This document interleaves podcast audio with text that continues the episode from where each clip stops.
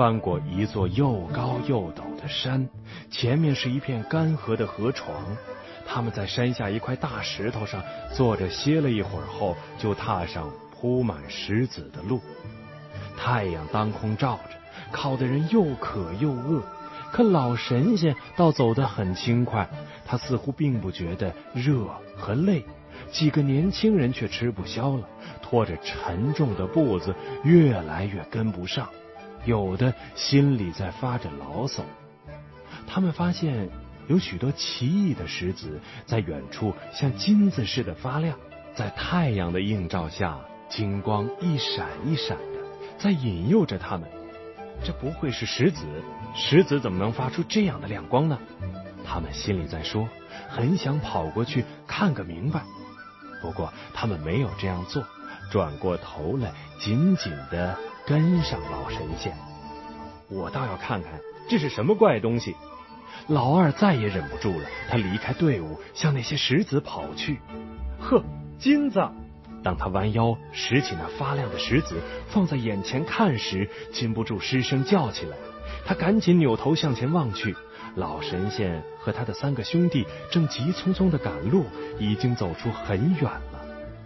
他们既没听见老二的这声惊叫，更没发觉他偷偷离开了队伍。好极了，幸亏他们没有听见。如果他们知道这些发亮的东西是金子，准该跑过来一下子抢光了。老二心里这样想，于是他立刻决定不再跟老神仙学什么艺了。干嘛去吃那么多苦头？这里有的是金子，多多捡一些回去，可就发大财了。现在他心里快活的像开了一朵花。瞧，远远近近的金子在向他闪着美丽诱人的光，他高兴的嘴都合不上了，把一块又一块耀眼的金子装进口袋。这时，老神仙和剩下的三兄弟仍在赶路，他们谁也没发现老二早已离开了。当他们走完了这片河床时，前面的老神仙突然停下来，哎呀！我的拐杖忘在歇息的那块大石头旁，对，是落在那儿。于是老神仙就让老五回去给他取拐杖。老五沿着干涸的河床走着，远近的小石子发出耀眼的光芒。他走着走着，看见前面有一个什么东西躺在那里，而且正发出微弱的哼哼声。走近了，他看清，原来是他二哥。老二已经累得走不动了。是的，满兜沉重的金子压得他爬不起来了。不过他却一小块也不想扔掉。老五一愣，叫起来：“二哥，你怎么在这儿？”他奔过去，伸手要去扶老二。走开！我知道你是来分我的金子，你甭想让我给你一块。老二。睁着疲倦的双眼，拼命的叫着，同时他用双手捂着装满了金子的口袋，他的心剧烈的跳起来，害怕老五会立刻扑过来抢他的金子。他知道现在自己已经一点力气也没有了，不过他还是咬紧牙关，心里想：就是你整死我，我也不能给你一块金子。二哥，你。老五迟疑的站住了。当他还要往前走的时候，看到了老二那双睁得大大的眼睛里射出愤怒的凶光。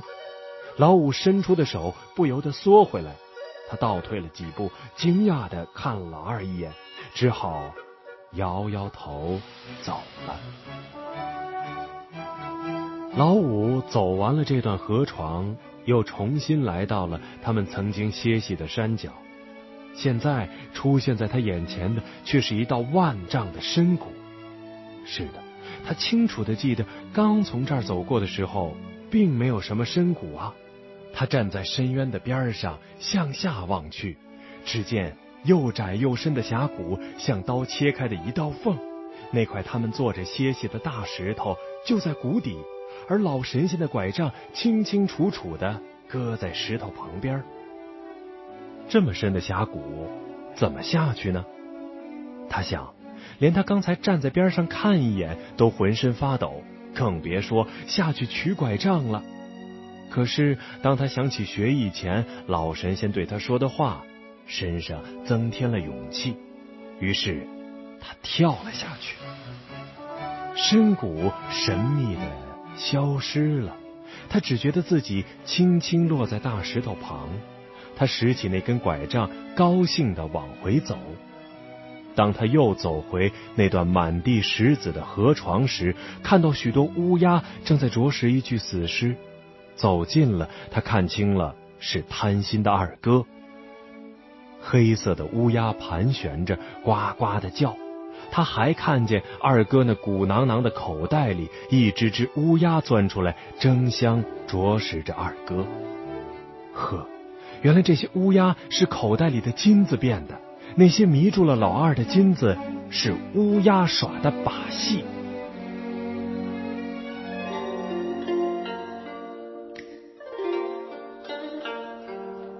天黑下来，嗖嗖的刮起了凉风，他们不由得缩紧了脖子，匆匆的赶路。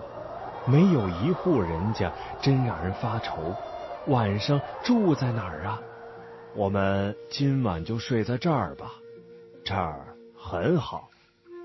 当他们走进一片茂密的白桦林时，老神仙在一棵老桦树下站住了。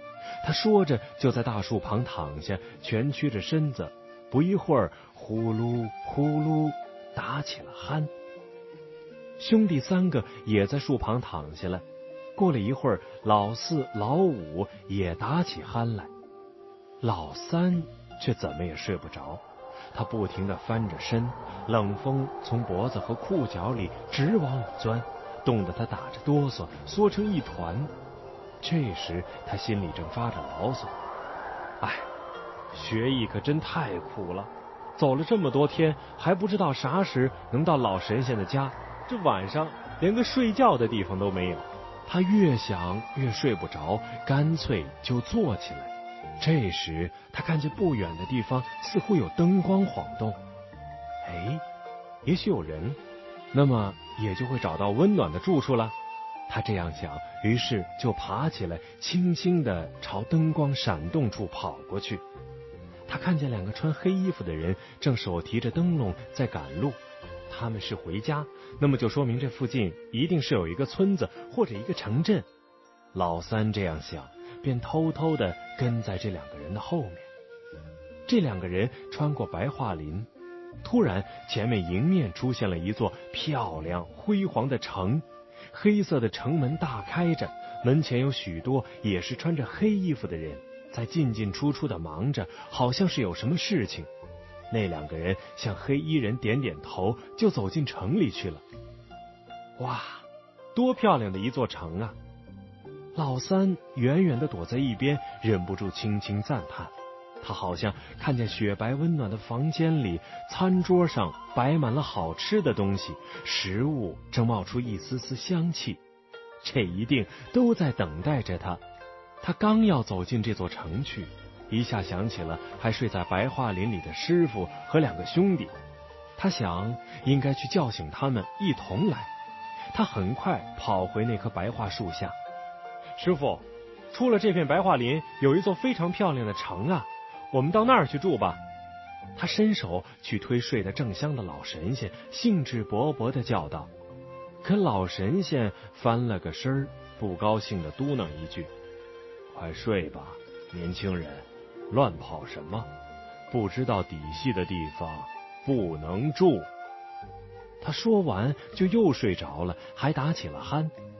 老三有些不甘心，他又走过去，把两个弟弟推醒，怂恿他们和自己一道到那座漂亮的城里去。可是他们却说：“师傅的话也许是对的，我们就在这林子里凑合着过一夜吧。”老三只好又在地下躺下来，凉风像一条冰冷的小蛇从他的脖子和裤脚里往里钻，弄得他无法忍受。这地仿佛也更凉了，似乎躺在冰上一样。他心里这个烦呐，气哼哼的骂：“学艺学艺，简直是活受罪！有漂亮的城偏不去住，偏要躺在这林子里受冷风。你们不去拉倒，我自己去。于是他悄悄爬起来，走出林子，来到了那座城前。请问这是什么城？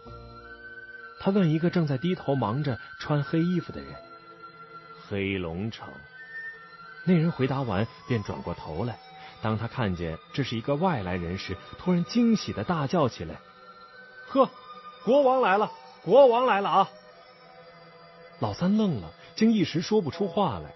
这时，一顶金光闪闪的王冠扣在了老三的头上，很多穿着黑衣服的人高声欢叫着围过来。老三被弄糊涂了，这这是怎么回事？什么国王？他连说话都结巴了。请让我告诉你，尊贵的国王大人。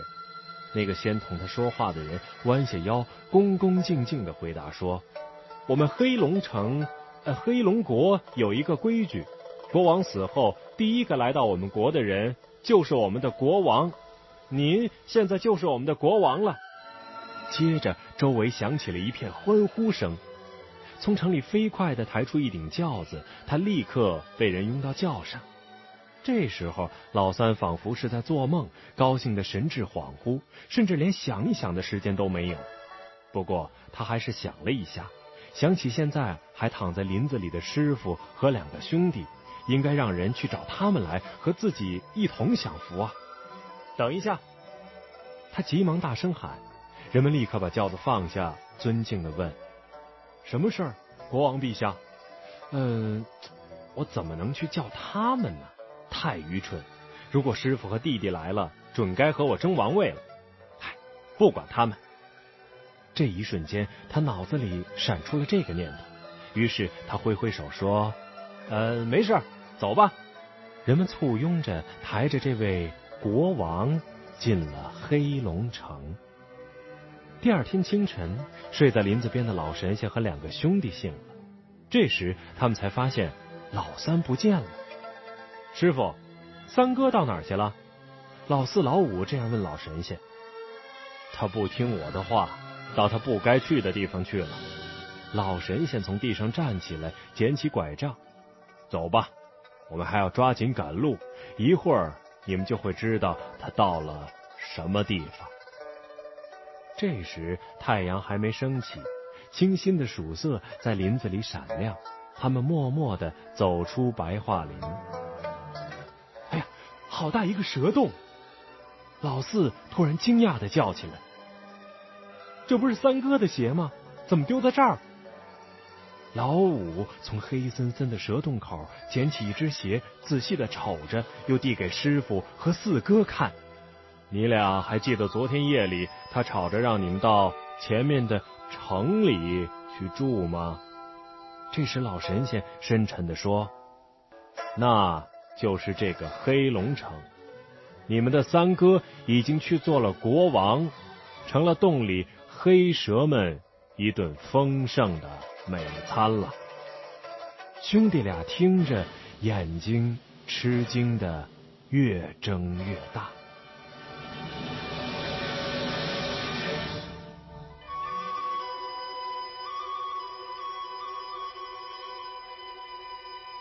终于走完了这段遥远的路，来到了老神仙的家里。每天。天刚亮，老神仙就把兄弟俩喊起来，分派他们挑水、劈柴、扫地、擦桌子，直忙到天黑。第二天还是这样。三年过去了，每一天都在这忙碌中度过。兄弟俩没有学到一丁点儿本领，而老神仙也从来不提学艺的事儿，好像忘记了他俩是来学艺的。这杂活似乎永远也干不完。老四开始厌倦了，他白天勉强的干着这些活，晚上一躺下来就发牢骚，后悔当初不该吃那么多苦头，跑到这儿来说现在应该回家才是。一天，老神仙要出去办事儿，说要好几天回来。他临走时一再叮嘱兄弟俩，他们可以到后院打开东门、西门、南门去玩都行，但千万。不要打开北门。兄弟俩想，这有什么做不到的？就痛痛快快的点头答应了，让师傅放心去了。师傅走了，现在没有人分派他们再干那些讨厌的杂活，真是轻松极了。兄弟俩高高兴兴的跑到后院，轻轻的打开了东门。哟，真美啊！兄弟俩惊叫起来。他们看见这里面是一个神奇美丽的花园，绿色的青山，清亮的溪水，鲜艳的花，还有各种美丽的小鸟在唱着歌。兄弟俩立刻高兴的走进去，一直快活的玩到天黑。第一天就这样愉快的过去了。第二天，兄弟俩又来到后院。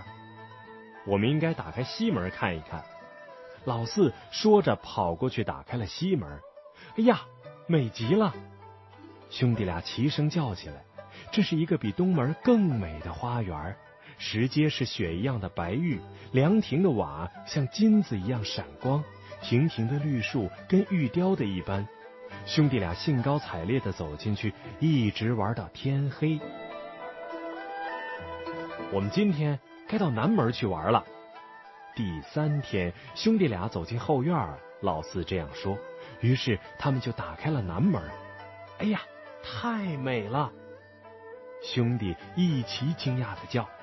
他们看见这里是一个比东门、西门还要美丽的花园。孔雀在这里开屏，各种奇异的鸟围在一起跳舞唱歌，他们像是正在开一个盛大的舞会。